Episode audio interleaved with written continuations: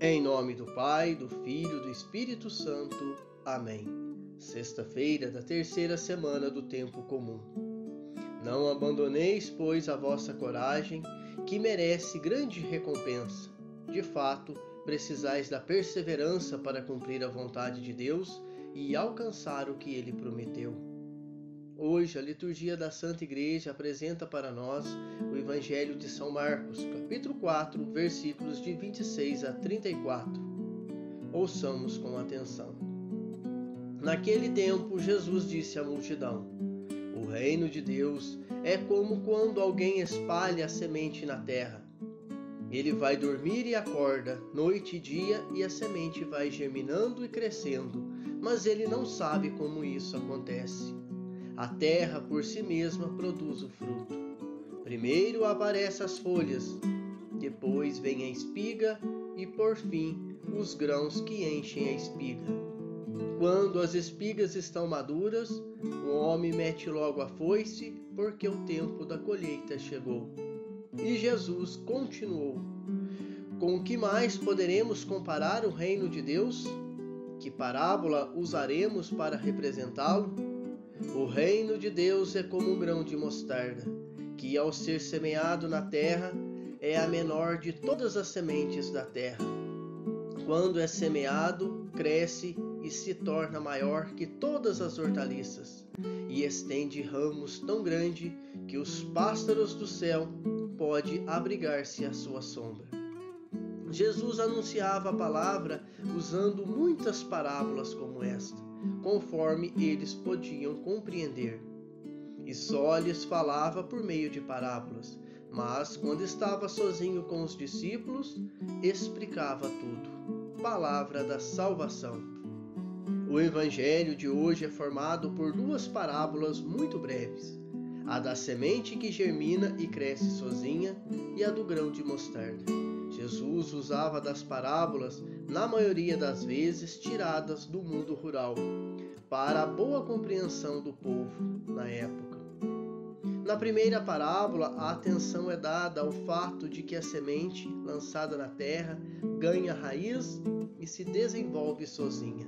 Na linguagem evangélica, a semente é o símbolo da palavra de Deus, cuja fecundidade é recordada por esta parábola. Do mesmo modo como a semente se desenvolve na terra, também a palavra de Deus age com poder no coração de quem a ouve. Não podemos esquecer de que se a terra não for fértil, não for produtiva, ela precisa de preparo, de adubo e de alguém para regar. Todavia, nos deparamos com pessoas que ainda não estão preparadas para a fecundidade da palavra de Deus precisamos prepará-la, precisamos, por meio do catecismo, da oração, dos sacramentos, torná-la fértil. A palavra, se for aceita, certamente dará os seus frutos, porque o próprio Deus a faz germinar. A semente, durante o processo de brota, enfrenta dificuldades para romper a terra. Algumas enfrentam pedras e terrões. Precisam desviar, procurar outras alternativas para alcançar a luz do sol, fortalecer e dar frutos. Nós, cristãos, que queremos alcançar o sol, que é o reino do céu, frutificar, que é difundir a palavra de Deus através do anúncio do Evangelho e de nossas ações, enfrentamos dificuldades, desafios, que são as pedras e os terrões, e precisamos nos desviar primeira leitura de hoje, carta aos Hebreus, nos ensina: Não abandoneis, pois, a vossa coragem, que merece grande recompensa. De fato, precisais de perseverança para cumprir a vontade de Deus e alcançar o que ele prometeu. A segunda parábola utiliza a imagem do grão de mostarda. Apesar de ser a mais pequenina de todas as sementes, está cheia de vida, cresce e se torna a maior de todas as hortaliças. E estende ramos tão grandes que os pássaros do céu podem abrigar-se à sua sombra. É o pequeno que se torna grande diante de Deus. É assim o reino de Deus, uma realidade humanamente pequena e de aparência irrelevante. Para fazer parte dele é preciso ser pobre de coração. Não confiar nas próprias capacidades, mas no poder do amor de Deus. Não agir para ser importante aos olhos do mundo, mas precioso aos olhos de Deus, que tem predileção pelos simples e humildes. Quando vivemos assim, a força de Cristo brota em nós e transforma o que é pequeno e modesto em grande e vitorioso. Mesmo nós sendo esse grão de mostarda em relação à tarefa que o Senhor nos confia no meio do mundo. Não devemos esquecer a desproporção entre nossos poucos talentos e o tamanho de nossa missão de cristãos. Mas também não podemos esquecer que sempre teremos a ajuda do Senhor.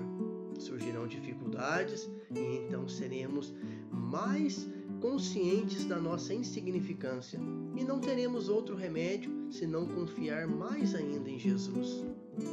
Nos ensina São José Maria. Nas horas de luta e contradição, quando talvez os bons encham de obstáculo o teu caminho, levanta o teu coração de apóstolo, ouve o que Jesus fala do grão de mostarda e do fermento, e diz-lhe: Explica-me, Senhor, esta parábola e sentirás a alegria de contemplar a vitória futura. Aves do céu, à sombra do teu apostolado, agora incipiente e toda massa fermentada. Reforço aqui o apelo do Papa Francisco em uma homilia do Ângelus na Praça São Pedro, onde ele fala a todo o povo de Deus. A palavra de Deus faz crescer e dá vida. E aqui gostaria de vos recordar mais uma vez a importância de ter o Evangelho, a Bíblia, ao alcance e de nos alimentarmos todos os dias com a palavra viva de Deus. Ler todos os dias o Evangelho, um trecho da Bíblia. Nunca esqueçais disso, por favor, porque é esta força que faz germinar em nós a vida do reino de Deus. Rezemos, Virgem Santa, que acolheu como terra fecunda a semente da palavra divina. Nos ampare nesta esperança, ajuda-nos sermos confiantes e fazer o bem e a trilhar nos caminhos do Senhor. Senhor Jesus, dai-nos a fortaleza, o amor e a sabedoria, e não vos deixei nos envergonhar do vosso santo testemunho. Amém.